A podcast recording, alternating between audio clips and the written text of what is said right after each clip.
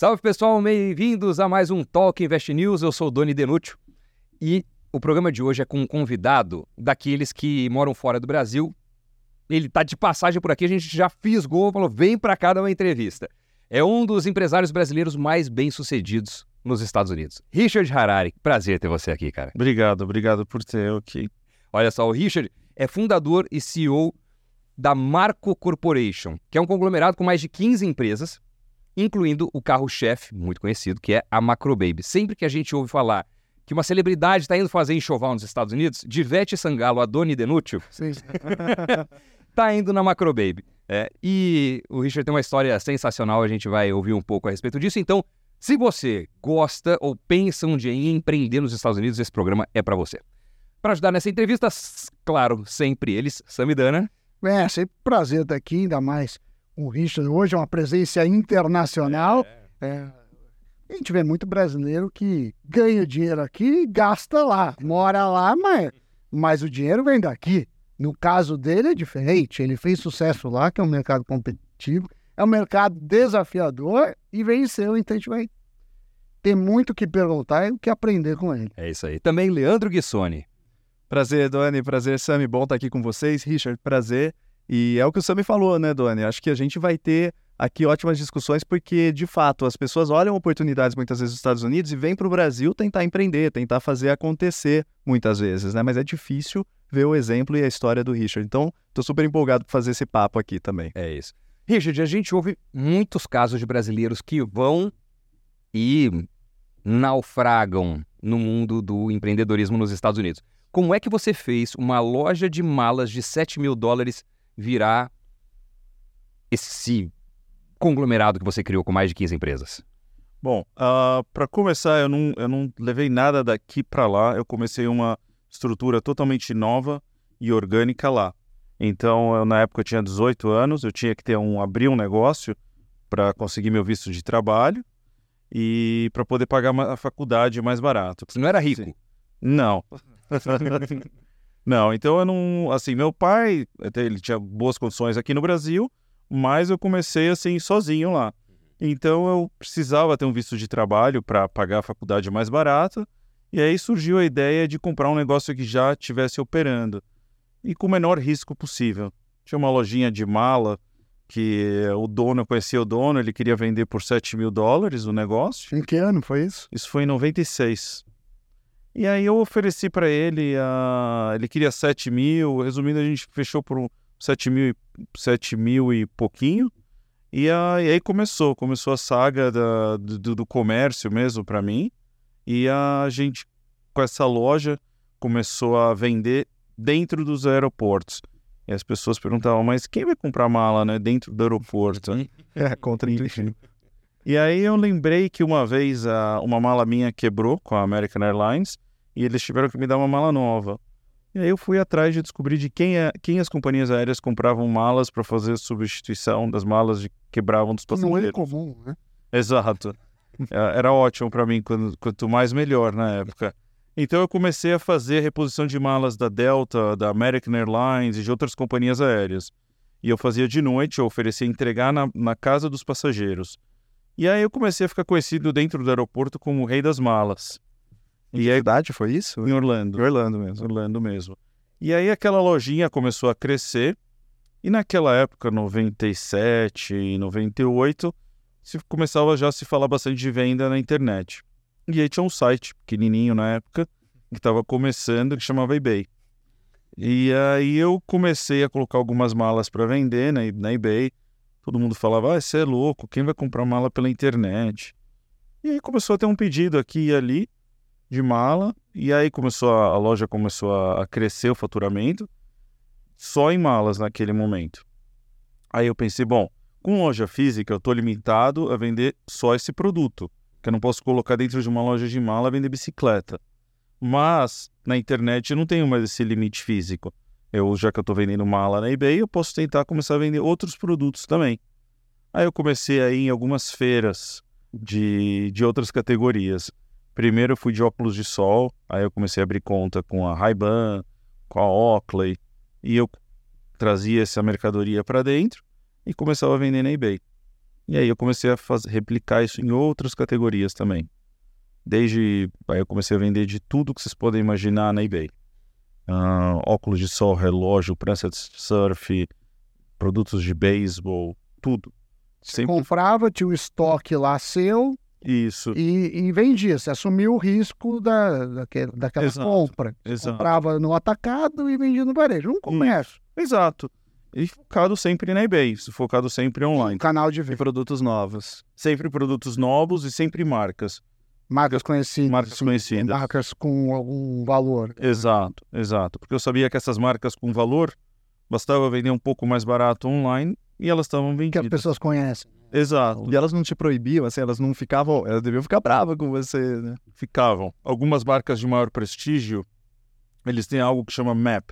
É o Minimum Advertised Price, que é o, o valor mais baixo que você pode vender. Tem esse tem aquele Esse aqui é. que é Agora, o, o- o valor de tabela. né? Isso, é. Quando tem MSRP, é, é uma sugestão. Que sempre é, É mais alto do, do que, você vai, que você vai Você pagar. pode, exato, você pode vender um pouco menos. Agora, quando é map, aí acabou, você não pode Tem que vender seguir mais barato. Mas na eBay, não necessariamente eles sabiam quem é que está vendendo. Sim. Eles Então- trabalham com terceiras partes. Exato. Então a gente vendia um pouco mais barato e às vezes quando a fábrica era muito assim é, protetora da marca, não necessariamente fazia mais barato, dava algum brinde, por exemplo, você compra uma calça da Diesel, você vai ganhar uma bolsa, alguma coisa desse nível e falava, mas a gente não tá vendendo mais barato, tá só dando um benefício pro cliente. E eles gostavam porque o volume era muito grande também, então é difícil para eles falarem não. E aí eu, ah, quando um dia eu fui chamado para ir para San José, me ligaram da eBay e falaram: você está sendo convidado para vir visitar a sede da eBay. Eu achei legal, tal. Cheguei lá em São José, aí tinha uma limusine me esperando no aeroporto. aí eu falei: ué, eu acho que eles mandaram a pessoa errada. Aí cheguei, cheguei, entrei numa sala da eBay ah, na sede e tava lá a Meg, que era CEO da eBay na época. E ela falou: Ah, vim aqui para te parabenizar, que você é o segundo maior vendedor da eBay nos Estados Unidos. Caramba, e você tinha quantos anos? Tinha uns 22, 23. Olha isso. Numa época que marketing digital não era óbvio e nem tão fácil de ser feito, né? Não, não. Não existia Ferramenta. as ferramentas, não existia quase assim, um décimo das E a ferramentas. sua lógica era volume e margem pequena, pelo que eu entendi. Você ganhava, o negócio era giro, era volume e preço. Sempre o preço, claro, com produtos que são reconhecidos, mas, Exato. mas assim, ah, eu tô procurando uma marca famosa e tinha o preço que batia em todo mundo. Exato. E eu criava muitos kits também, para às vezes não necessariamente o preço, mas eu criava kits, montava kits com as marcas que eu vendia. Então, vamos falar, vendia muita Montblanc, então caneta da Montblanc junto com uma carteira, Sim, montava uns kits que só eu tinha na época, né, que era criado por nós. para dar de presentes, Isso, e também eu fazia muito é, presentes para bancos, assim, os bancos acabavam personalizados. Isso. Então, assim, é uma outra, era uma outra linha de frente de venda. É, e numa época que a Amazon também não tinha começado o Era marketplace, livre, né? Era Ah, Eu vendia livro naquela época. Exato. Então, a loja que quando eu comprei faturava, naquela época ele estava faturando 10 mil dólares por mês, ela não ia qualificar para renovar o visto. Porque o visto de trabalho, geralmente, eles te dão a imigração, um ano. Mas aí, para renovar, eles Você querem precisa, é, mostrar que realmente você se sustenta sozinho e dá certo número de empregos. Já no segundo ano, a empresa já estava faturando mais de 2 milhões. Quando eu estava vendendo na eBay, já estava passando dos 4 quatro milhões. por mês, né? Isso. por mês.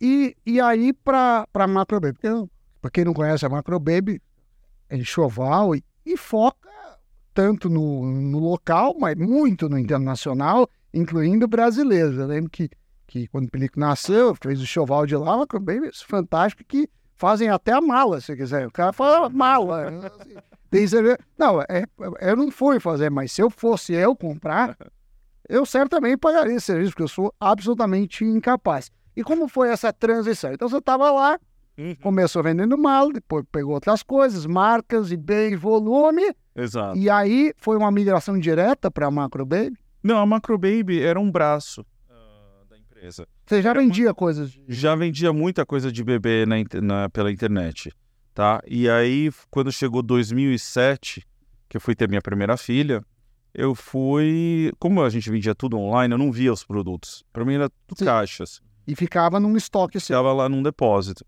E aí, quando eu peguei e falei, bom, eu vou numa loja de bebê para ver os produtos, porque eu quero comprar, quero pegar os melhores para minha filha e tal. Aí eu fui na Baby Us. Ah, e aí, eu posso falar o nome deles porque eles não estão mais Quebraram, né? A Baby Us, a Toy Us faliram. Exato. Então, eu fui na Baby Us e falei, bom, qual que é o melhor carrinho? Qual que é a melhor bomba de amamentação? Qual que é...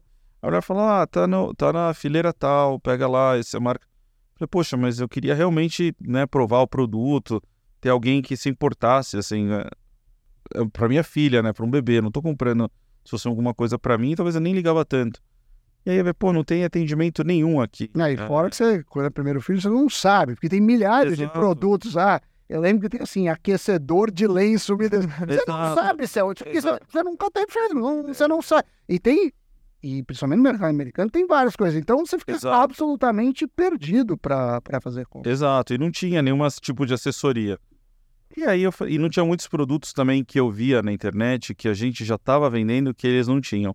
A gente começou a trazer muitos produtos da Europa, porque os Estados Unidos é um pouco mais engessado eh, em design. Ah, hoje em dia não tanto, mas naquela época, Sim. assim, tinha mais os carrinhos. Nada, da- né? Exato, tinha mais carrinhos da Graco, Chico, mas não tinha as marcas europeias de carrinhos. Sim, porque tem marca na Europa toda. O maior design, assim, com um design mais legal. Então a gente Durou. começou a trazer esses carrinhos e ter no depósito e vender online. Então quando eu ia na loja, na Biberas, não tinha esses carrinhos nem para ver, nem se quisesse ver.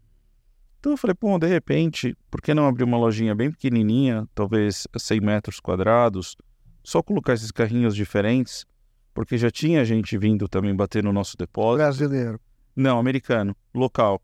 Falou, ah, eu vi no site da Queen que vocês vendem carrinho da Queen e ninguém vende aqui nos Estados Unidos. Então vocês podem abrir um carrinho, tirar da caixa para mostrar pra gente? Aí é, era chato ter que ficar abrindo toda vez e tal. Eu falei, bom, já que eu, eu vou ter minha filha, ah, é um assunto que agora eu tô bem por dentro. Vamos abrir uma lojinha só como, como um hobby, assim, uma coisa que é legal, não importa pra gente. Vamos só abrir, tirar uns carrinhos da caixa e, e ter um showroomzinho pequenininho. Aí eu falei, bom, vou contratar algumas pessoas que gostam. Aí tinha uma mãe que sempre vinha lá cada duas semanas. Louca, ela queria ter mais filhos para ter mais carrinho. Ah, boa lógica. né? aí ela, aí eu- falei, vou contratar ela. E quando eu contratei ela, começou a chorar, ficou emocionada e tal. E aí a gente começou a ter esses carrinhos diferentes na loja, começou a vir alguns locais. Aí eu falei, bom, como que a gente vai conseguir aumentar as vendas do, do, dos nossos produtos de bebê? Vou fazer uma coisa que a Baby R Us não faz. A Baby R Us, ela fazia, só tinha venda passiva. Ela é uma loja, tá lá, né, um marketingzinho e esperar os clientes virem. Mas eu falava, pô, só no Winnie Palmer, que era a nossa maior maternidade em Orlando, nasce 40 bebês por dia. Então a gente tem 40 novos clientes por dia nascendo. Então vamos ver. Então eu fui estudar as maternidades de Orlando.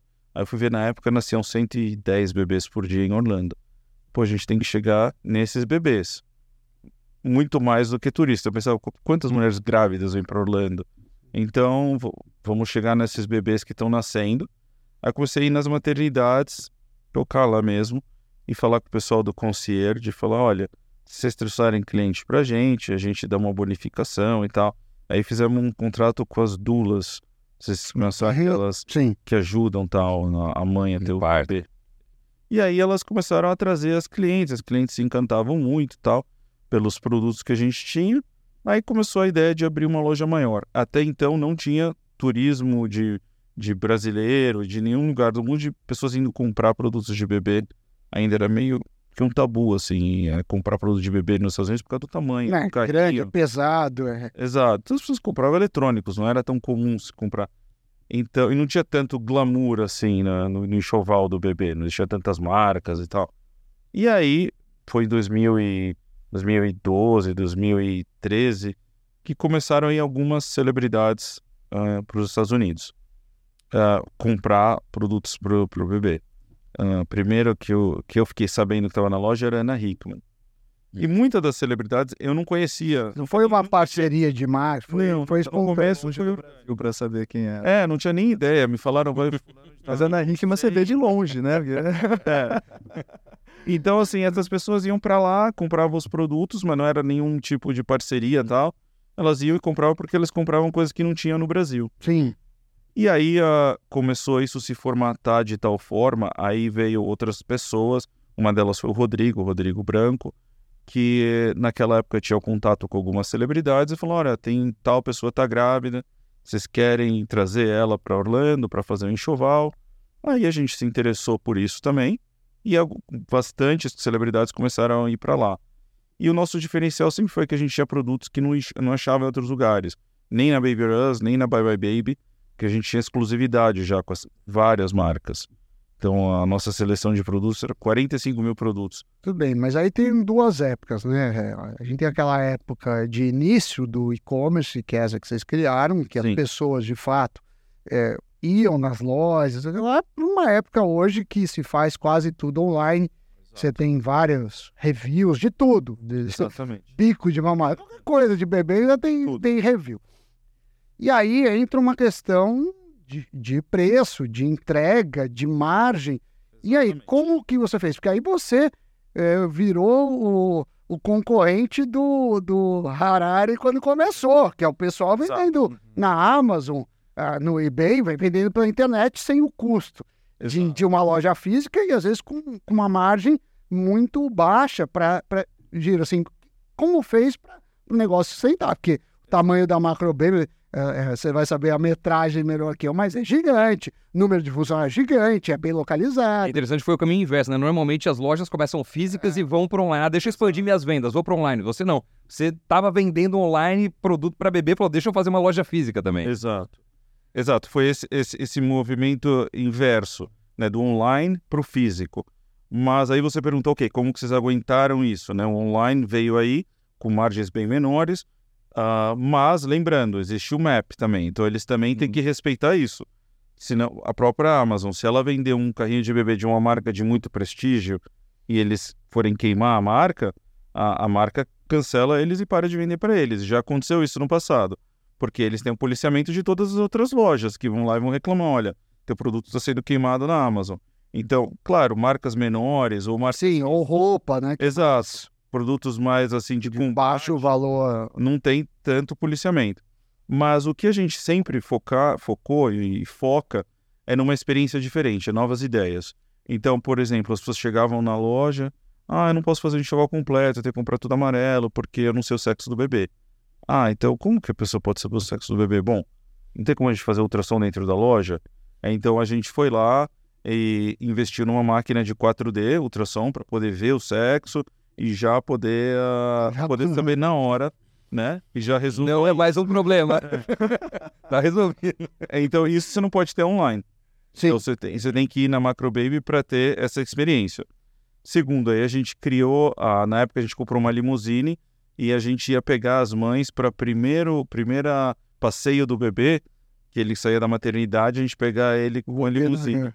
Então a gente começou a criar serviços diferentes e aí a gente criou a maternidade da, das bonecas, também para quando uma filha mais velha ia com a mãe que estava grávida na loja, ela não sentir que ela está assim, sendo colocada de lado.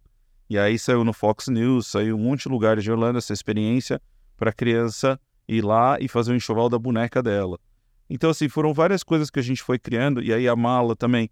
As pessoas compram online, recebem o produto, elas mesmas têm que empacotar. Tem a melhor condição, eu já Conveniente. E aí, e tudo é, essa experiência de poder ligar e falar com a gente, a gente criou um enxoval virtual, que a própria Ivete Sagalo, ela, a Ivete, ela fez um enxoval dela virtual, uma pessoa ficava andando com ela, com um tablet pela loja e mostrando os produtos e colocando no carrinho. Não era aquela coisa fria dela ir num site só. Uhum. Então a gente foi criando vários serviços diferenciados para justamente atrair a mãe dentro da loja, não necessariamente ser uma venda fria de só comprar o produto e acabou. Então, assim, no, no decorrer do tempo, para se adaptar à loja, a gente foi criando um, um varejo 2.0, digamos assim, e uma experiência diferenciada. E isso que para a gente, eu acho que é o grande diferencial. Produtos diferentes.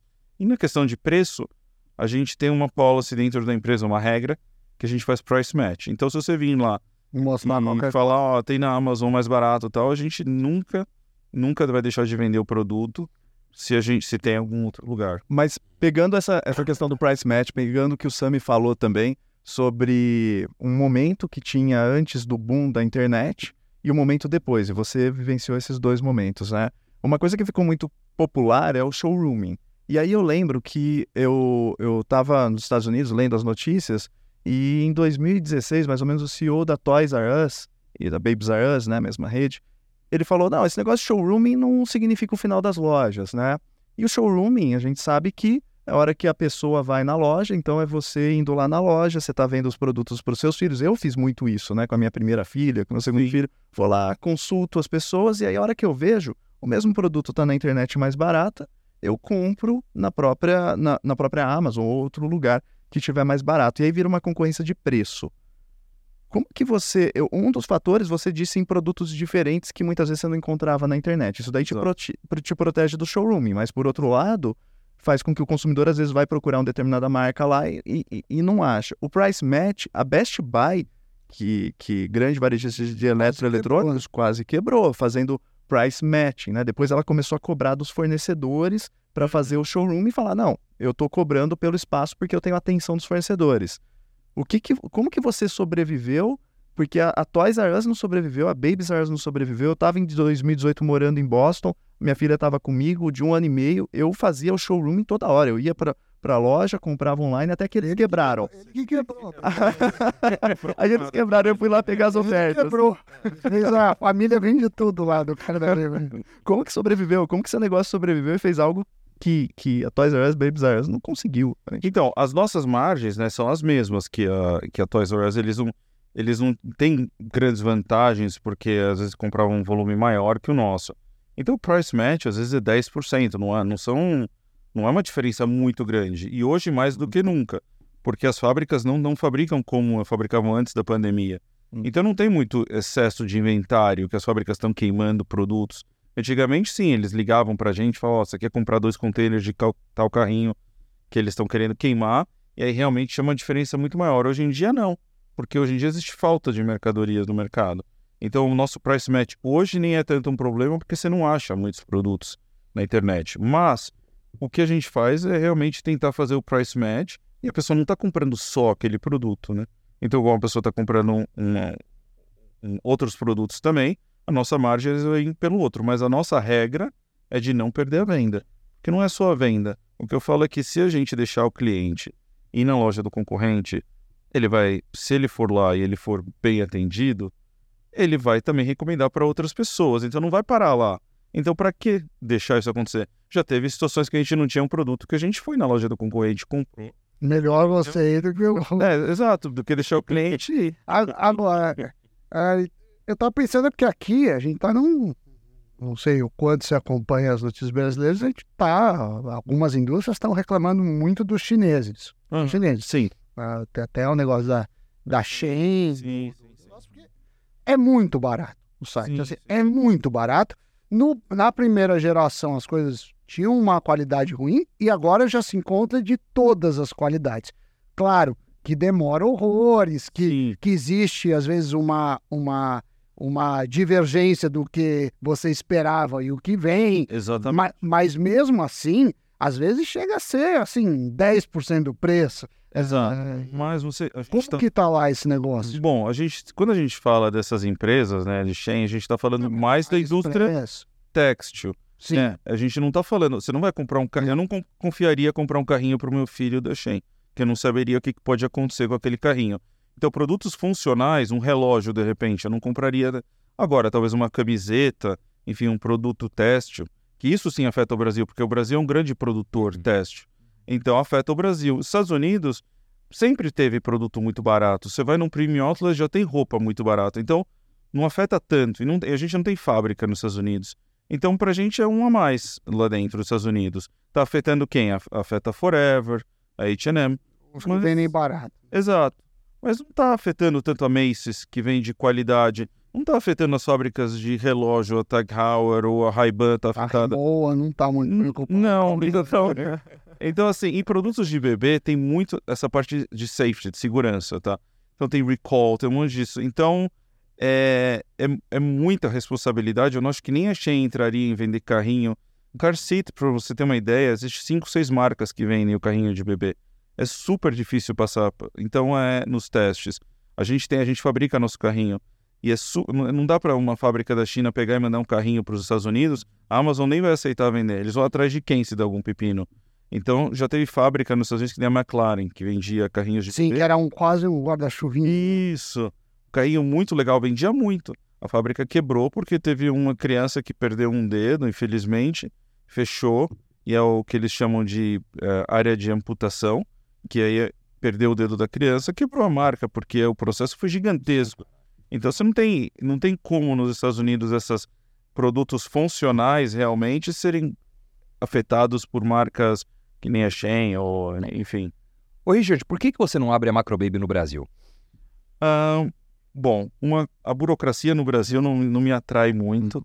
Ah, eu admiro muito quem, eh, quem empreende no Brasil, mas o motivo número um que a gente não abre aqui é Imetro, ah, é Visa e as complicações. O Brasil não é um país onde você chega e fala, ok, eu quero passar nos testes, eu quero fazer tudo, eu quero pagar tudo certo.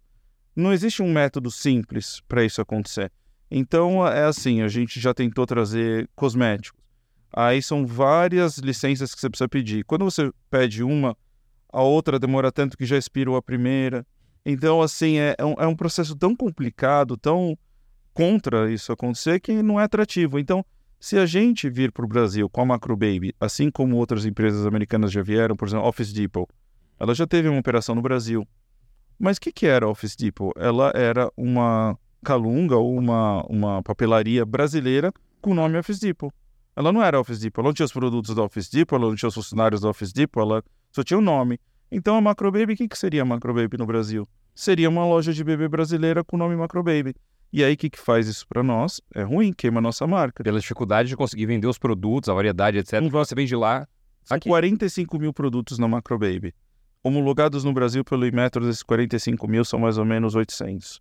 Então, para homologar cada produto, aí é um gasto de, de 10 a 50 mil reais. Multiplica isso por 40 e tantos mil milhões de reais que a gente iria gastar para colocar esses produtos aqui. Mas hoje o seu, seu público é, é, Como que é esse percentual? A gente pode dividir entre Orlando e outros americanos e, e- e brasileiros, estrangeiros e americanos. Como que você é, Então, divide? isso mudou muito com a pandemia, tá? Antes da pandemia, Orlando é uma cidade que a gente sabe 90% turismo. Turismo. Então, o público local não é um público muito forte em Orlando. Mas tem os 100 bebês nascendo por dia. Isso. Mas a gente tem que lembrar que os 100 bebês Tem nascem- irmão, às vezes, mais, mais velho que pega o carrinho. o, o- esse, o público local de Orlando não é tão forte porque Orlando é uma cidade de serviço, que a maioria não é uma cidade de grandes salários, não é uma cidade de, de que nem Nova York. De alta renda. Exato. Então, as pessoas trabalham na Disney, na Universal Os Studios. restaurantes, Exato. os sócios. Então, o público local não é um público que consome tanto quanto o turismo. E aí, quando, quando veio a pandemia, todo mundo teve que se reinventar e afetou muito. Não adianta ninguém. Afetou até a Disney. E se afetou a Disney, você pode imaginar o quanto afetou os outros mortais. Então, é, as pessoas tiveram que se reinventar. Muitos comércios fecharam. É, pessoas, até comércios grandes, franquias que estavam em Orlando, que estavam as moscas. Então, as pessoas tiveram que se reinventar e ir aí para o comércio local e ver, ok, o que, que a gente pode fazer para vender nosso, nossos produtos ou serviços para o público local. E aí, a gente, a nós se focamos muito nos latinos, né? E também a gente tem um público americano forte. Ah, hoje em dia não é mais, a gente consegue, consegue viver sem o turismo, conseguiria viver sem o turismo, porque a gente se adaptou para isso. Mas antes não, antes era muito mais, dependia muito mais do turismo do que hoje em Mas a loja física é só em Orlando. física só em Orlando. A gente tem planos de abrir em outros lugares, mas ah, devido ah, às negociações que a gente tem, porque precisa fazer sentido para nós. Antes de mais nada, eu falo que é uma operação financeira, independente do que você vende. Então tem que fazer sentido. Não adianta a gente querer abrir uma loja na Quinta Avenida e pagar 2 milhões de aluguel, Sim. que nunca vai. A loja nunca vai se sustentar, que é o que acontece e a, Sim, vive muitos são com lojas conceito. Exato. retornar a gente nunca. não vive de ego. Então, ah, então, assim, a nossa ideia é sempre fazer sentido financeiro. A gente busca hoje alguns pontos estratégicos, mas a gente consegue atingir muita gente at- através do comércio online também. Então, precisa fazer sentido para a gente. abrir em outros pontos. Existem alguns outros pontos que a gente estuda, uh, mas ainda não, não, é que, não é que não apareceu, mas não fez sentido ainda. E a loja dentro da loja, né? Porque, por exemplo, você tem várias outras lojas, Target, Walmart, que vendem essa categoria de produtos e que elas estão passando dificuldades, né? Recentemente, a gente estava conversando aqui um pouquinho antes de gravar sobre a quebra da, infelizmente, né, da Bed Bath Beyond, uma rede que eu pelo menos gostava bastante, depois que eles colocaram marcas próprias e tudo mais, e várias outras complicações, né? É, acabou levando a loja a quebrar, a rede a quebrar recentemente. É, então, quando você, você observa né, movimentos que você tem grandes redes deteriorando, você já pensou estar tá dentro de uma grande rede, por exemplo, como a, a, algumas, algumas categorias isso já acontece? Então, a, por exemplo, a Toys R Us agora, eles colocaram um standzinho dentro da Macy's. Uh, quase todas Macy's têm um, um stand da... Tem área de criança, de brinquedo. Então, tem, tem, tem. A minha filha ficou horas. Na última vez que eu vi agora eu lembrei. Tem mesmo. Então a Toys R Us, ela colocou essa... é um shopping shop que se fala hum. dentro da Macy's. A gente já pensou em algumas vezes, mas a gente nunca... O que acontece, eu, eu acredito, a gente já pensou em fazer Macro Baby Express e tal, é você perder a força da marca. Uh, Existe um café muito grande aqui em São Paulo que está tá saindo nas mídias sociais, eu não vou nem mencionar o nome, mas é muito legal. E aí eu fui procurar por eles aqui. E aí eu fui, só que eu fui numa filial, eu não sabia. Aí eu entrei e falei, pô, é só isso? Já para mim perdeu encanto, eu nem fui na matriz mais. Uh, porque eu nem sabia. Depois me falaram, não, é que você não foi. Eu falei, nossa, os caras eles promovem um negócio no, na, no, Instagram super legal, você vai lá, é só isso aqui. Então, para mim, já perdeu encanto. Então, para mim, quando você faz lojas menores, dentro de ou shopping shop, ou até mesmo uma loja menor, de rua, ou que seja, às vezes você perde o encanto. Então, por exemplo, eu uso muito a Harrods. Para mim, a Harrods é o exemplo do varejo. Uh, Harrods na Inglaterra, em Londres. Eles têm... 500. É, e eu sempre falo... É a roupa da... eles têm? Têm um. Quantos pontos tem tantas outras lojas que querem? Harrods é a loja oficial da família real inglesa.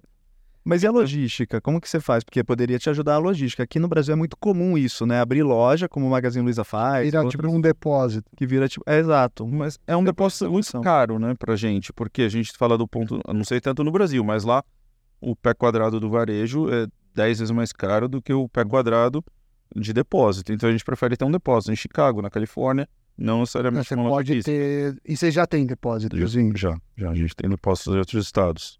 Richard, você acompanha muitos empreendedores lá nos Estados Unidos. Muita gente que está no Brasil e quer ir para lá, você é, presta consultoria nesse sentido também. Sim. Quais são os principais erros dos empreendedores brasileiros que querem começar nos Estados Unidos? Uh, arrogância. é chegar lá e achar que já domina, porque eles têm uma operação grande no Brasil. E daí você vê uma, sei lá, uma pizzaria grande do Brasil, não vou nem citar nomes. Aí eles chegam lá achando que já domina tudo, pega o cardápio brasileiro, só traduz para o inglês, os preços só convertem e começa, abrem a pizzaria e está lá. Aí você vê um, um, cara que organicamente era um pizzaiolo, que ele foi crescendo, abriu uma barraquinha, abriu uma pizzaria e está lá com três pizzarias. E ele começou em Orlando com uh, muito mais humildade, digamos assim, e crescendo organicamente, sentindo o produto, o mercado dele, e ele está lá e está crescendo.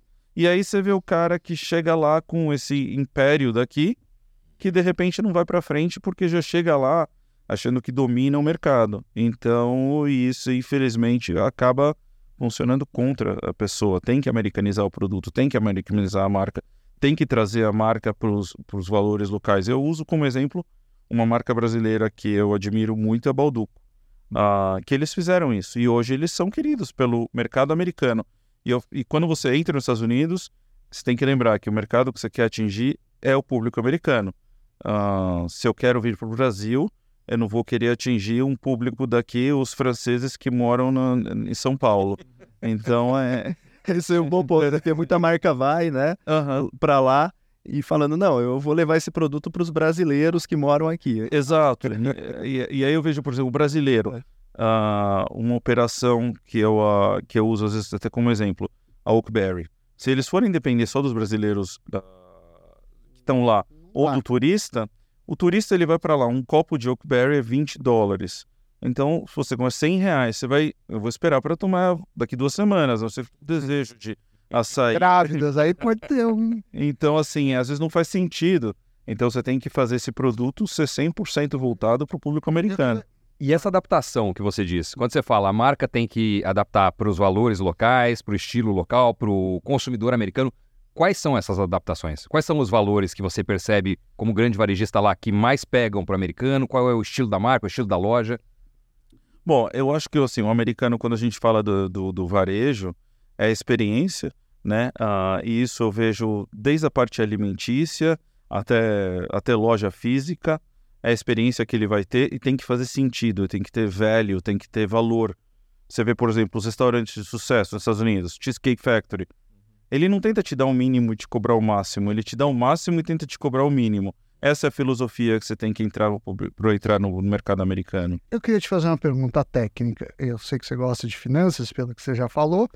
Quando a gente estuda finanças, é, é, você pega os livros, que quase todos são internacionais, baseados no modelo americano, o cara fala: olha, financiamento é bom, porque é uma dívida mais barata que capital próprio, ainda você abate de imposto. Aqui no Brasil, essa lógica é muito complicada, porque a taxa básica de juros historicamente é alta. A gente vai falar, uma que pode chegar a 12 no final do ano. Mas tudo bem, mas você não pega dinheiro a 12, a não ser que você tenha algum caminho uh, uh, direto com o BNDES. Você, vai, você vai tomar uma taxa de, de 40%, de 50%, de 60%.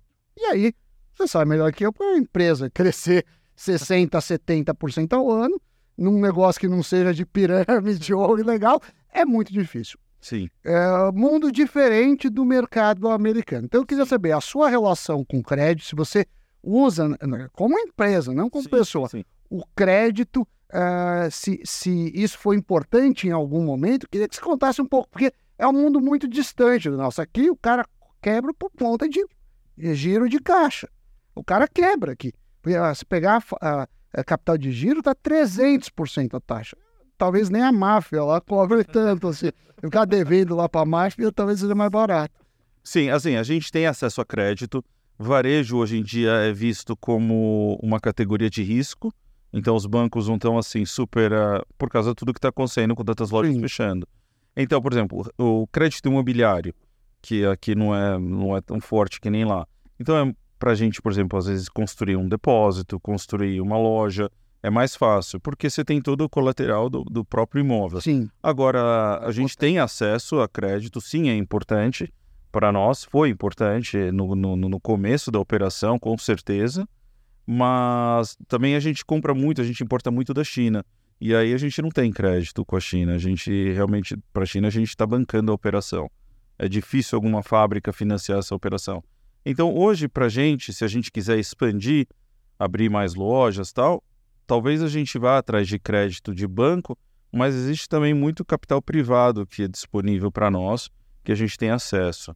Então, assim, não, eu acho. Mas há uma taxa. Há uma taxa justa que faça sentido para a operação, senão quem a operação consegue carregar isso, diferente do que acontece aqui no Brasil, que eu vejo que muitas vezes é o que quebra realmente, até porque aqui você precisa muitas vezes bancar a operação, né? Principalmente uma fábrica, porque aqui eu falo fábrica porque no Brasil se fabrica muito. Então as fábricas aqui, eles têm que comprar o tecido, até ficar pronta a mercadoria, até receber, então aí são seis meses. E se ele não tem capital, acabou a operação dele. Mesmo se ele tiver, ele está deixando de ganhar seis meses uma taxa altíssima. Né? Exato. Que alguém tem que pagar por isso. Né? Exato. Então esse acesso, uh, esse acesso nos Estados Unidos a gente tem o SBA, que é um, é um, é um empréstimo bancário que o banco tem o backup do governo. Se você não pagar, o governo vai te pagar. Então, o banco. O risco dele é muito o menor. O risco é menor. Então, a taxa é muito menor. E o banco geralmente abre essa linha de crédito para pequenas empresas. Até que valor de crédito? Eu acho de que, taxa, eu acho só ter uma noção. Eu, eu, acho que hoje um SBA uh, ah, fácil, assim, sem muita restrição de documentação, 200 mil se quiser um SBA, você vai realmente fornecer dados da empresa tudo mais, pode chegar a um milhão, um milhão e pouco. E a taxa, um SBA loan hoje deve estar, tá, hoje está alta um pouco. Sim, porque a taxa americana é, subiu muito. ao ano. É, mas, mas assim, é provavelmente mais barato que a nossa taxa básica de juros. Com certeza. Eu acho que isso que abala muito os empresários brasileiros que me procuram, muita gente hoje me procura para empreender nos Estados Unidos, nunca tanto na história, assim, hoje é um recorde de pessoas procurando, assim, para investir nos Estados Unidos, empreender nos Estados Unidos. É, e eu vejo, Richard, que você, assim, tem uma característica de disruptor nato, porque você tá quando o mercado está indo para um lado, você está olhando para um lado que ninguém está olhando, né? Então, com a sua história do eBay no final dos anos 90, todo mundo estava olhando o varejo físico, você olhou online.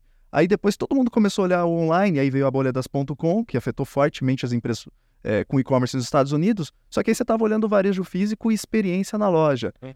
Então, onde que está todo mundo olhando hoje e aonde que o Richard está olhando? Porque eu estou interessado em saber onde você está olhando. Então, eu digo que tudo, uh, retorno é 100% relacionado a timing, tudo. Não existe nada ruim. Bitcoin já foi bom, já foi ruim, já foi bom, já foi ruim, tudo é timing. Então, a, a hora de entrar em imóveis, a hora de entrar, sair de imóveis. Hoje, eu, como eu já uh, tenho, tenho um pouco mais de idade do que quando eu tinha 20 anos, eu procuro algumas coisas também de menor, menor é, risco. Então, eu investo bastante em imóveis. Hoje, na cidade de Orlando e na Flórida, a Flórida é meio que um oásis dos Estados Unidos, porque muita gente está vindo de outros estados e tal. Então, ela não é muito afetada. Eh, se tiver uma crise imobiliária em outros estados, não vai ser tão afetada. Mas eu procuro negócios novos, uh, inovações em várias categorias. Então, uh, eu tenho interesse de trazer alguma franquia do Brasil para os Estados Unidos, alguma coisa diferente, uh, experiências de, de preferência. Então eu vejo que o Brasil tem bastante criatividade em certos segmentos, até em bakeries, em coffee shops, que uh, está crescendo muito essa categoria no Brasil. Então, assim, eu estou sempre vendo coisas diferentes uh, para empreender, em negócios diferentes. Não necessariamente existe uma categoria, porque para mim todas são operações financeiras no fim do dia. Então, assim, é, não existe uma coisa específica que eu estou fazendo. Mas eu gosto muito de negócios, de várias categorias. Nada me deu mais retorno do que negócios. Então, imóveis sempre foi uma, um, um retorno passivo para mim, acho legal, mas nada me deu tanto quanto uma lojinha de 7 mil dólares. Se você fosse hoje começar do zero, qual negócio você abriria? você faria de é. novo o que você fez ou você. Faria, faria de novo. Uh, eu, go eu gosto bastante do varejo. Uh, se eu tivesse que começar algum negócio do zero, eu provavelmente eu sempre ia focar em branding, em criar alguma marca, em alguma categoria.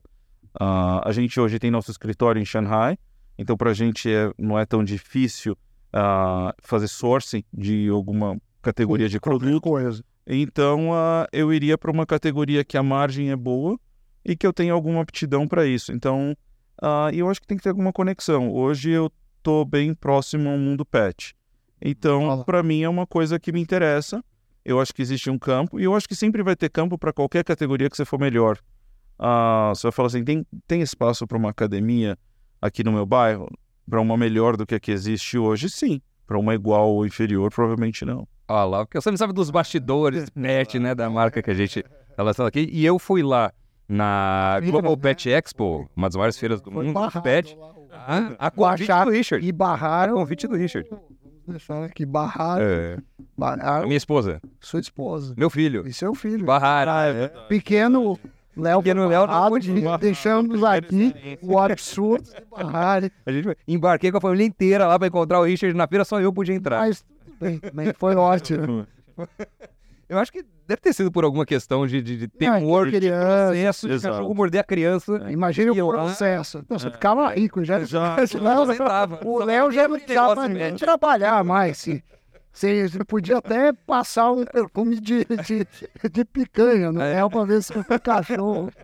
Ele tentou lá escalar internamente para ver se conseguia aprovar, mas não, mas, não aprovamos. Mas foi, foi uma boa experiência. Agora, você fala muito de investimento lá. Aqui no Brasil, você nunca investiu? Você não. não... Eu já entendi que negócio de, de beber aqui é mais complicado. Mas assim, é, nenhum negócio aqui, claro, você está fisicamente lá, tudo, mas às vezes até por uma diversificação, às vezes por, sei lá, gostar do Brasil, que eu sei que você gosta. Sim, sim, sim. Uh, eu vejo algumas possibilidades de negócios, estou vendo algumas coisas aqui, de entrar junto com algum, algumas pessoas, uh, alguns sócios aqui é uma possibilidade ainda, mas é, eu, eu, a gente ainda tem muito para crescer lá, então geralmente a gente procura o que é mais simples e a gente domina mais. É, mas, mas eu lembro de uma, de uma fala sua que você costuma dizer na palestra, que qualquer oportunidade que você tentar em nova ideia, como que é, Sam? Nos Estados Unidos, alguém já fez, alguém já pensou. É, tem isso. bem diferente dos Estados Unidos é que geralmente a concorrência é brutal em qualquer setor e aí duas coisas acabam implicando, né? O primeiro é um gasto de marca que você tem para criar, porque como que vão saber que você existe? Existe às vezes milhares, dependendo do setor de marca. E a segunda é que a margem eh, nunca é grande, porque a concorrência impede margens grandes. Você pode ser sensacional, mas principalmente no começo, se tiver uma margem fora, você expulsa o mercado. O que Concordo. impõe, obviamente, a um, a um retorno eh, comedido. assim. Concordo. Mas- o potencial no Brasil eu vejo que é muito grande. Sim, de, de Eu vejo me dói até ver certas coisas que eu vejo aqui que falta. Assim, aqui o potencial é muito grande porque falta muita coisa. Mas assim, essa complicação tudo. Mas a gente, eu estou investindo aqui criando uma marca de produtos para bebê aqui no Brasil mesmo, de shampoos, cosméticos com um sócio e a gente está indo para assim para os mercados daqui. Então, ah, não é que eu não faço nada aqui, mas com muita cautela. É, mas aí tem um outro fator que é o seguinte, né? Tudo bem, nos Estados Unidos, praticamente o que você pensar, alguém já pensou e já fez. Aqui no Brasil, eu vejo que muita gente usa uma bola de cristal lá nos Estados Unidos. E você me parece que tem uma bola de cristal, porque você consegue ver é, o que, que vai acontecer com o consumidor em várias categorias à medida que a digitalização aumenta, à medida que vários outros fatores é, é, podem ocasionar mudanças no comportamento dos consumidores. Exatamente. Uber, Airbnb não começou no Brasil, né? Não começou a estourar aqui, veio depois. E muita gente pega e faz esse processo, né? Então, por exemplo, o peixe urbano. Peixe urbano, olharam o que o Groupon fez. fe- Tudo bem que é um modelo de negócio fracassado, né? Dos dois lados, por N motivos. Copiaram igualzinho. Mas, mas, mas o pessoal do peixe urbano vendeu. É, mas eles venderam e de ganhou glória. dinheiro. Alguém ganhou dinheiro, exatamente. E alguém perdeu. Isso eu vejo acontecendo muito, sabe? Sim, sim. Então, se você fosse usar sua bola de cristal, olhando lá as mudanças, grandes mudanças que estão acontecendo no digital, no varejo, no, no comportamento e no- nas tendências do consumidor, o que, que você recomendaria que tivesse aqui no Brasil para olhar com, com, com um zoom, dar um zoom? de. Ok. ah, Essa fui pego um pouco de surpresa. Mas se eu tivesse que pensar em alguma empresa ou algum, algum negócio de alguma coisa que está começando lá, ah, que eu acho que está em, tá, tá em andamento já, seriam os deliveries com drones, mas eu não sei como que isso vai funcionar em São Tá, Paulo. e legislação. É, legislação aqui é bem complicada, mas é uma coisa que eu tô vendo que tá progredindo lá. Não é uma coisa que foi uma ideia e foi um, um, um gimmick, alguma coisa dessa forma que não tá indo para frente, tá, tá acontecendo. Porque eu já tava vendo as aplicações para isso acontecer dentro do governo da Flórida. Então tá indo para frente. Eu só não sei no Brasil como que isso vai acontecer. Então, assim, é, hoje lá nos Estados Unidos, que eu penso em algum conceito de lá, que, tá, que poderia vir para o Brasil. Alguma grande mudança do consumidor lá que você falou, opa, isso pode ser uma hipótese para que vai acontecer no Brasil daqui a um tempo. Assim, o que você sabe que está acontecendo com o chat GPT e todas essas coisas, eu acho que isso é uma coisa que, assim, já está afetando lá. Os escritores, tudo mais. Eu tenho amigos que trabalham com a Netflix lá e eu acho que cada vez vai acontecer mais isso aqui também.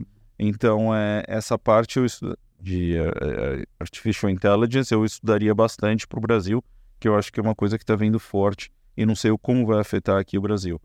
Uma coisa que hoje já é uma preocupação nos Estados Unidos, storage. Muitas pessoas investiam e ainda investem em storage, sabe? São Uhum, aquelas unidades. E se fala que no futuro, tá? Se eu, eu, eu já tive uma operação de storage, eu vendi, que se fala que no futuro, hoje com uma geração muito mais minimalista, que eles vão ficar para trás e vai ter muito menos demanda. Só que hoje ainda se constrói. Só que é uma preocupação para as próximas duas décadas que esses storages que estão construindo, quem que vai usar eles? Porque a nova geração não compra em excesso que nem comprava as gerações passadas e que vai sobrar espaço de storage. Richard, tenho, é, assim, sem dúvida, você teve muitos acertos na história aí, muito interessante e inspirador. Eu queria saber se teve alguma coisa que você se arrependeu, ou porque investiu errado, ou porque alguém te passou a perna, enfim. A gente sabe que a vida.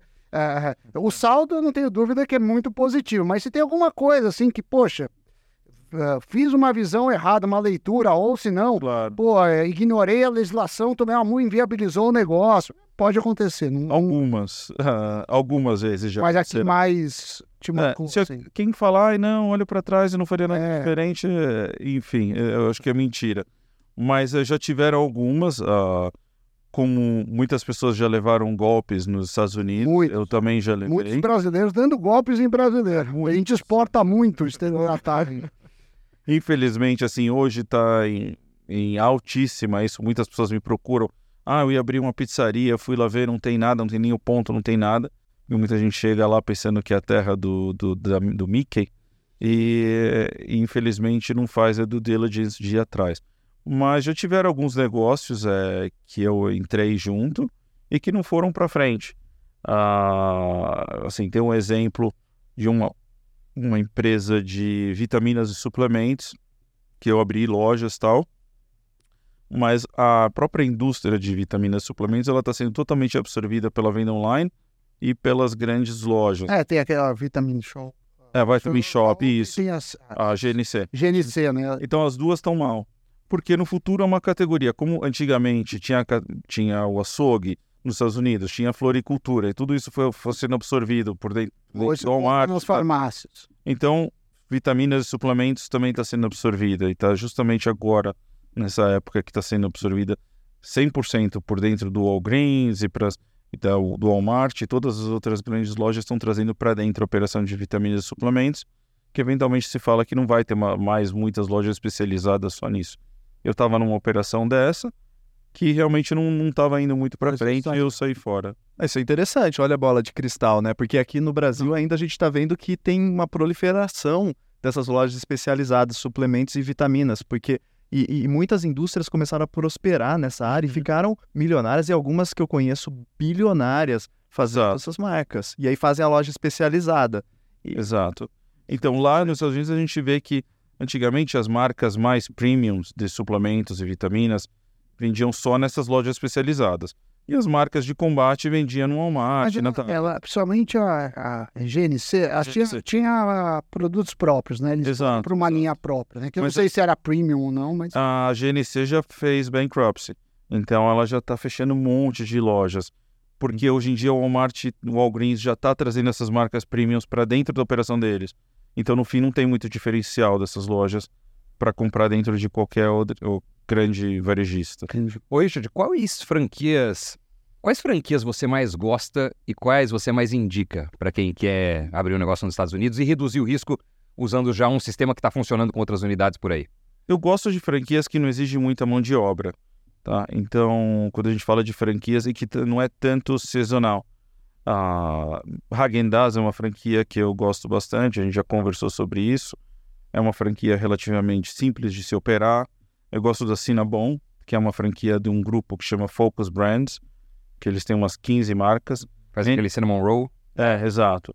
Tem um life shelf bom, ah, é um produto, então é uma operação simples. Eu gosto também da, da Anti-Ends, que é uma operação bem enxuta também, que são os pretzels. Geralmente franquias na faixa Pode. de, de 200, não precisa de muito 250. espaço também. 200, 250 mil dólares de investimento. Isso, isso. É o que é mais procurado, tá? Aí existem franquias mais caras, que são aquelas de trampolim, dos jumping parks. Aí são franquias de 2 milhões, 2 milhões e meio. São franquias bem mais caras. Mais as de 200 mil para a gente poder comparar. O cara põe 200 mil, qual que é o retorno esperado mensal após imposto? Após... Então, nos Estados Unidos, né, existe o documento FDD, que é o documento da franquia.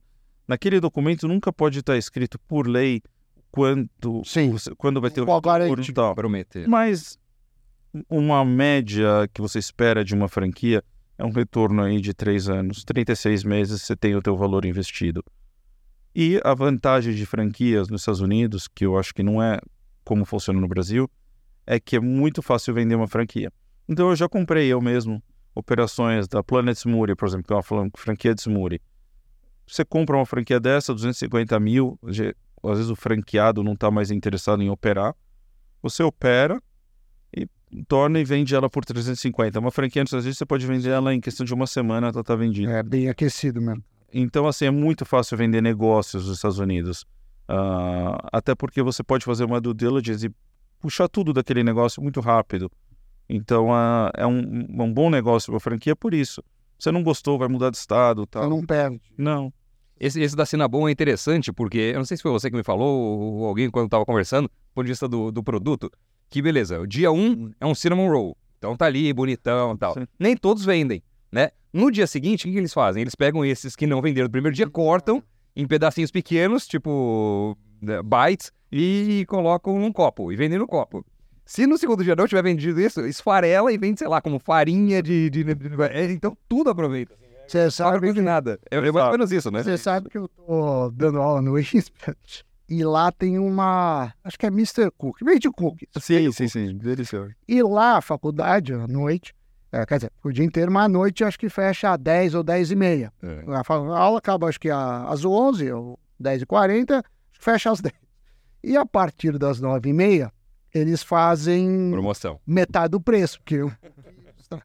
Aí tem uma fila de alunos, às vezes pro 9,20, esperando dar o. A mudança. Que é a pior compra que você faz, você pode perder muito dinheiro em um minuto.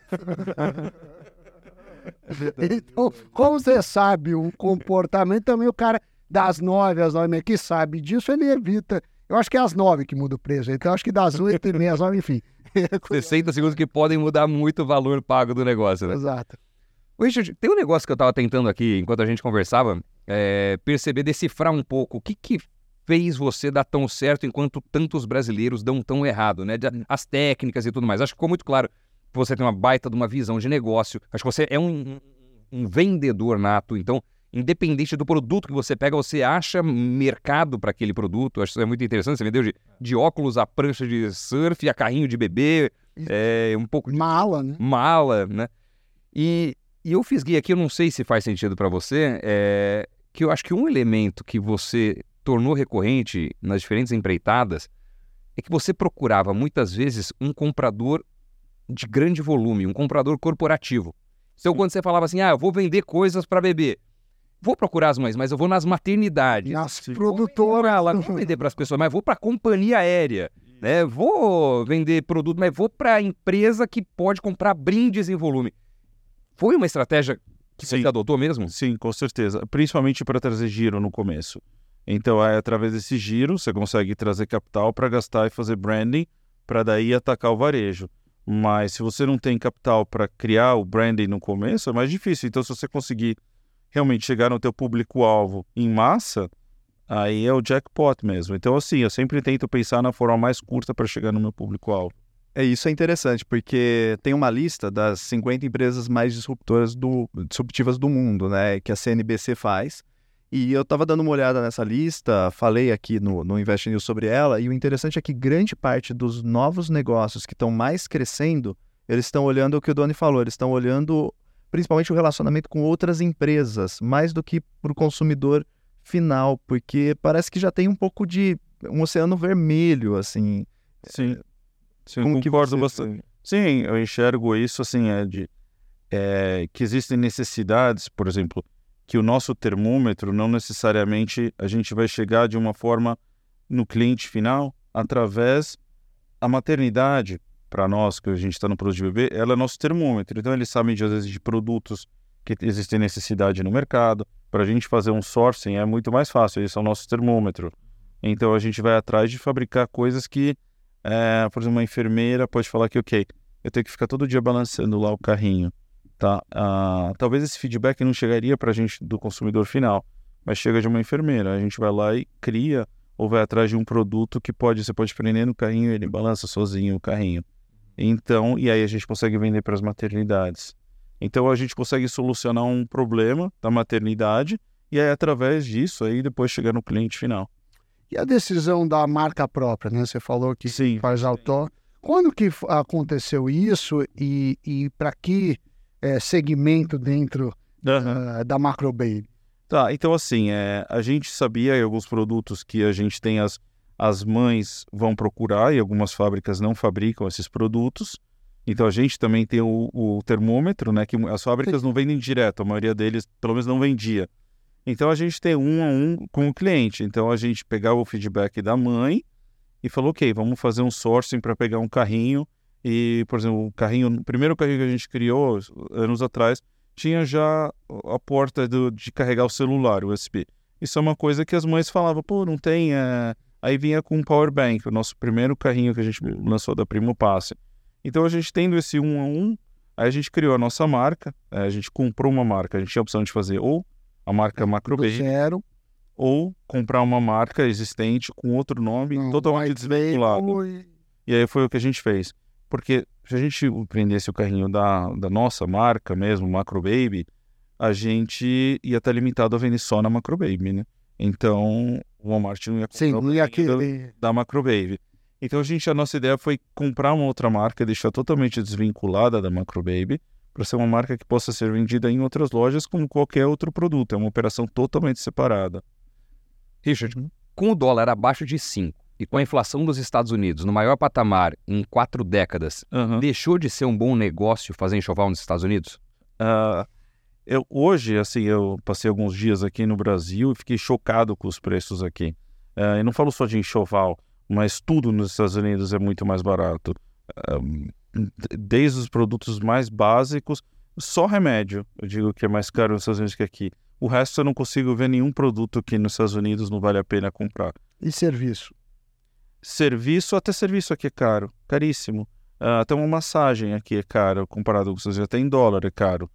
Então, assim, já chegou a época que um americano vinha para cá e era rei. Isso era muito barato. E hoje não, você não é mais. ah, o Brasil não é um país que atrai turismo internacional de forma alguma. É muito mais caro você vir para o Nordeste brasileiro do que você ir para Bahamas, para Cancún, para qualquer outro lugar. Então, assim, eu não, eu não sei, assim, quando fala. É, porque para mim é tão óbvio que é muito mais barato nos Estados Unidos que aqui. Não tem nem comparação que vale muito a pena. Serviços, eh, historicamente, no Brasil era muito barato. É, eu, hoje. Restaurantes, eh, assim, você você converte em dólar, comparando com o equivalente lá, você come nos melhores, pelo menos comia no restaurante dos melhores em São Paulo, com um preço em dólar muito mais barato dos melhores restaurantes eh, de Miami ou até mesmo eh, da Flórida como um todo. Se você pegar, sei lá, Michelin de Exato. estrela, hoje você já não percebe mais isso. Não, de forma alguma. Já vejo que é bem caro. ah, você ir num japonês, um, melhor, um dos melhores japoneses de São Paulo, e num de Orlando, você vai gastar mais, ou igual ou mais aqui. Sendo que não faz muito sentido, porque eu sei que o, a mão de obra Lá é mais é caro, muito mais cara. mas os É, impostos. E tocando nessa questão da mão de obra, né, do labor cost. Então, se você olhar, por exemplo, lá nos Estados Unidos é muito caro. Então, pega aplicativos de delivery como exemplo. Aqui a gente tem, não sei se você teve contato recente, mas iFood, Rappi, Zé Delivery, James Delivery, você nomeia, né? E põe o delivery depois. É, e esses aplicativos aqui dão muito certo. Só que, por exemplo, nos Estados Unidos, eles não dão tão certo porque o labor cost, o custo da mão de obra é muito caro para você ter alguém indo lá igual o Rappi, vai lá fazer a compra para você e te entregar. Então inviabiliza o crescimento de modelos como o Grubhub, que tem lá nos Estados Unidos, entre outros, né? Então, eh, você percebeu que os preços aqui estão mais caros, né, nessa sua É vinda. Absurdamente. Mas como que, como que você compõe essa questão do, do, do, do- do preço da mão de obra, né? Porque o preço da mão de obra, e você lida com isso porque você tem eh, funcionários no negócio que você, que você faz. Como que você lida com, equaciona essa, essa, esse componente? Porque ele faria ficar caro o preço de serviço, por exemplo, de produtos, como você me falou. Exato. E a mão de obra dos Estados Unidos subiu bastante depois da pandemia. É, eu ia te perguntar disso, pra- emendando. Eu fui para os Estados Unidos logo depois da, da pandemia, a passeio, em Orlando especialmente. Eu vi assim: eu chegava num restaurante, tava com uma fila enorme e metade das mesas vazias e eu ficava, porque não tem, meu- porque eu, eu perguntei o que, que acontece e aí não, não, eu perguntei nos outros, claro que não, que era o mesmo motivo, que não faltava mão de obra, porque os caras injetaram dinheiro, ficou todo mundo eh, ganhando sem trabalhar, e os caras não queriam voltar para trabalhar. E aí ah, eu vi várias placas desde o McDonald's de contratação. Você sofreu esse problema de mão de obra na Macro Baby? Muito, muito. Ah, sim, existia uma a gente, deficiência de mão de obra muito grande. Então a gente começou a ter que oferecer bônus, Ah, ent- aumentar os salários, muito, mas a 20, 30, inflação, 40%, assim, causou inflação. Mas ah, esse spread ficou menor para as empresas, então a lucratividade deu uma reduzida. Não é que deve- teve como repassar tudo isso. Então o que eu não entendo é que o preço no Brasil subiu tanto, porque eu sei que a mão de obra, não, alguém que ganhava dois mil reais não está ganhando cinco mil agora É, para justificar esse aumento tão notável nas coisas. Então não sei aonde está indo, a, se aumentou tanto o preço da, da matéria-prima, né? Algumas sim, né? Frete, por exemplo, Sim. foi um caos. Né? Imagino que você Sim, sofreu muito. também. Aqui também, o, o próprio dólar, né? Em determinado momento deu um salto. O, o Brasil foi uma das moedas que sofreu muito em relação ao dólar, que por sua vez sofreu frente às outras moedas. Exato. Então, quer dizer, acho que juntando isso, né? Só que o que eu noto é que no Brasil não reduz, né? Tipo, É, nunca, subia o nunca, preço, nunca. né? Tudo bem, o dólar estava lá, a mão de obra subiu talvez no começo, tal, frete, mas já caiu. E agora? Então, ainda assim, uma churrascaria está 200 reais no Brasil. Então, assim, não é que de- deu uma reduzida agora porque por conta de todos esses fatores. Não, ficou lá em cima. É, talvez seja mais barato ir no fogo, fogo de chal, como o pessoal fala nos Estados Unidos, né? Do que no fogo Não, é mais barato, sim. É, assim, aqui, não para mim não faz sentido os preços aqui. Eu não- nem sei como as pessoas, com certeza, caiu o poder aquisitivo. O varejo aqui tá, tá, também está em apuros, vários lugares do, do varejo estão em apuros. Você deve ter acompanhado, não só o caso das Americanas, mas você teve desde a loja Renner fechando Kamikados, que, que é dona da marca, a Magazine Luiza com vários Stock, problemas, a Top Stock. C&T, sim, a- a- aqui a, a Etna saiu a operação, então quer dizer, é, o Brasil também não teve seus é, não teve seus problemas, né, pós-pandemia, e até esse, esse ano a gente vê problemas se arrastando. É, talvez é o custo da custo Brasil, né? Como, como são faladas ineficiências aqui, infelizmente. Sim, sim. Uma operação aqui que eu vejo, isso eu até tirei foto para debater lá nos Estados Unidos na faculdade, é as operações que lá é uma ou duas pessoas, aqui tem seis. Exatamente a mesma operação. Mas é capaz de lá os dois custarem mais que os seis, sem as leis trabalhistas. Se for com as leis, Exato. aí não tem para ninguém. Exato. Aí não tem mais. Mas isso você entende por que essa diferença? Produtividade. Produtividade. Falta de educação, É, falta de preparo. falta de preparo. Hoje mesmo eu estava num, num lugar, num restaurante, e eu estava vendo uma pessoa sendo entrevistada, assim, e é, você vê que existe, e é uma marca grande onde eu estava, e que, assim, era tão ah, nada produtiva a entrevista, sabe? Lá é tudo digital e tal. Então, assim, a pessoa perdendo duas horas para conversar, imagina se ela tiver que entrevistar 15 pessoas. Então, assim, uma Down falta to de produtividade. Lá a gente cada centavo a gente tenta criar aplicativos para facilitar, para ter mais produtividade. Mas para mim isso tem muito a ver não só com a educação, mas também com a concorrência. Porque se aqui, é, lá o cara morre, simplesmente ele morre na questão de concorrência. Mas você falou de contrato. É, a lei trabalhista aqui é complicadíssima. Sim. É cara para demitir. Muita empresa não demite porque não tem caixa. Fala assim, o, o cara eu não preciso mais dele, mas fica lá porque. não- E ele quer ser mandado embora, fica fazendo corpo É, mole. E eu queria que você falasse um pouco da agilidade do mercado americano. Você contratou alguém, passou o período de experiência, lá se é que tem. Como é que é para demitir? Quanto custa? Não, não custa nada. É um país Não. capitalista, é um país onde o governo não coloca a mão. O problema é teu quando você não quer trabalhar lá, não trabalha. Então, Tem os sindicatos, né? É, alguns lugares têm o unions, tá? Então, por exemplo, assim, onde fazia os filmes em Atlanta, tenho amigos que trabalham lá e tem as unions, que são sindicatos, mas não chega aos pés das leis trabalhistas aqui. O que eles reclamam lá das unions é eles têm um pouquinho de poder a mais do que quando não tem union, mas não se compara, porque o interesse da union também é estar todo mundo trabalhando, enfim, é um interesse comum com os empregadores. Então, ah, aqui eu vejo que existe um pouco de, dessa guerra entre o empregador e o empregado, mas é porque eu acredito que o Brasil, infelizmente, o governo federal, estadual, não, se mete demais nessa relação, que não deveria ser. Gosta de um governo se metendo. Então, nu- nunca é bom quando você. Eu acredito que nunca é bom quando você traz o governo dentro de casa. Resolve. Se você não está gostando de trabalhar naquela empresa, vai trabalhar em outro lugar e vice-versa. É, lá na Eu- demissão não tem algum custo Não, específico? Não, não. Você dá se você quiser. Eu já tive funcionário que a gente. É negocial entre patrão e empregado. Você Empregador não e empregado. fale mal de você, dá alguma coisa. É, Ou se ele prestou algum serviço Exato, por muitos a gente já anos. cortou uma pessoa que ele ficava assistindo e vídeo do YouTube, a gente pegou na Bem que não era o X-Video. Não, não era Foi só o YouTube. A gente mandou ele embora, na hora de mandar embora, eu, eu ah, Você era um mostrou. funcionário muito antigo, que eu tinha, assim, muito respeito por ele. Aham. A gente colocou um cheque na mesa de, acho que era 5 mil dólares, ele pegou o cheque na hora e falou, rasgou, não posso aceitar isso, muito obrigado, porque eu mesmo eh, fiz por merecer. Então, então é uma relação que não tem, é, não tem um contrato terceiro. né? funcionário Aí você cá, contratou. Tá querendo trabalhar. Então, mas e o, e, o, e o outro exemplo? E o bom funcionário? Porque você precisa ter para administrar tanto negócio Exato. um primeiro escalão muito bom. Exatamente. Onde que você recruta as Então, pessoas a gente do primeiro escalão? essas pessoas, essas pessoas têm que estar contentes no trabalho, senão eles também podem sair. Então, aí vem todo um plano de retenção de funcionário. Aí você faz ou, ou segura, não segura convênio de saúde, plano de retenção, que eles ganham uma, Porra, mais. um pouco a mais, uma participação de lucro. E aí vai. Eu, sempre dentro das minhas empresas, a gente tem um ambiente muito de família. Família mesmo, assim, de dormir no hospital quando tá passando mal um diretor da empresa. A gente é muito, muito amigo. Então a, a gente tem isso lá, até porque chama Macro Baby a loja de bebê com coração. Ah, a gente bate muito nisso, no lado família. Então a, a gente se tornou muito amigo, todo esse pessoal do primeiro escalão. Mas é, e a gente sempre tenta criar planos de retenção de pessoas, porque sabe que eles podem virar as costas e falar tchau, obrigado. Nem, nem precisa falar obrigado. né?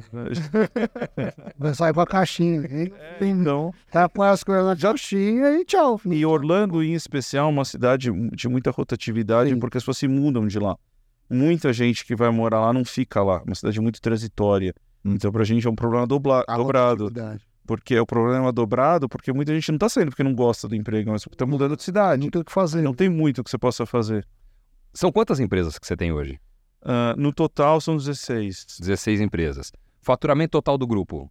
Ah, a gente geralmente não, não, não disclose o, o faturamento. Beleza.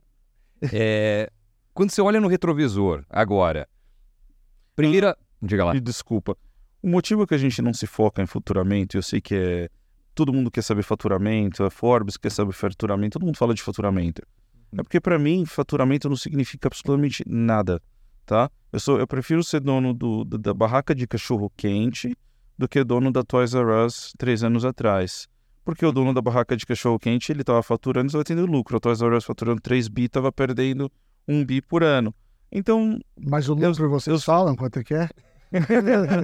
Atualmente não, mas Não, se quiser falar. Não, mas Bom, a Toys R Us Ó, quebrou e eles estão, né? tem uma lucro. Tem lucro. A gente não tem dúvida. Não, é quando você olha no retrovisor, o Richard lá, final dos anos 90, que abriu ou comprou a lojinha de mala por 7 mil dólares e hoje tem 16 empresas no grupo. Qual que é a grande lição que fica para você? A grande lição é que para ter calma, que tudo dá certo, tudo vai se formando no, tem, no tempo certo. Então é não atropelar as coisas. Mas eu tenho, eu, eu tenho uma curiosidade. Não sei se a gente ainda tem tempo, uma curiosidade aqui.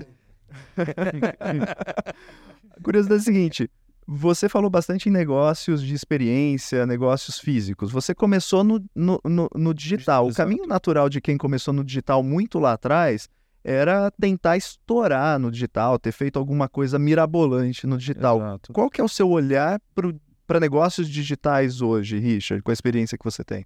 Lucratividade. Então eu acho que assim, muitos negócios cresceram, estouraram com tantos SKUs possíveis que eles conseguiam ter e esqueciam a lucratividade do negócio. E eu vi negócios gigantes online quebrarem. Os maiores de bebê online fecharam, os maiores de bicicleta online fecharam, de malas, pessoas, eh, sites que eu admirava demais, demais.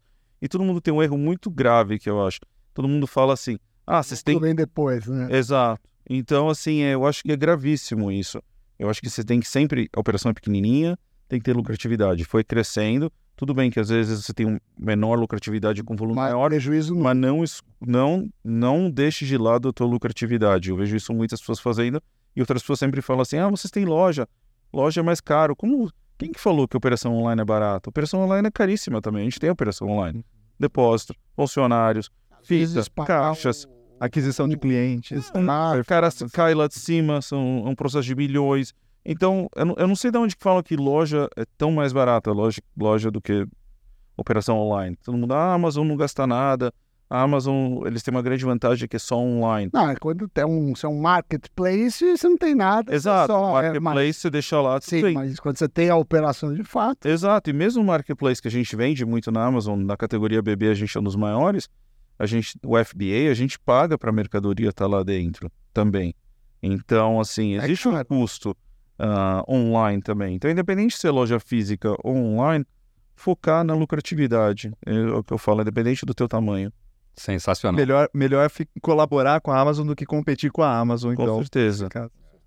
Dizem que tem quatro setores que são os melhores para empreender, para fazer negócio: casamento, morte, bebê e pet. Porque são é, vínculos e decisões do, consuma- do consumidor muito mais emocionais do que racionais. Você já domina o de bebês, tô vendo que você tá querendo entrar no de pet também, Sim. né? casamento, é, muitas casam grávidas também.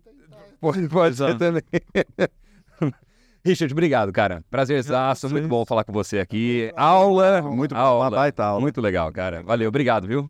Obrigado a vocês. É isso aí. A você que nos acompanhou, muito obrigado também pela companhia. A gente se encontra no próximo Talk Invest News. Tchau.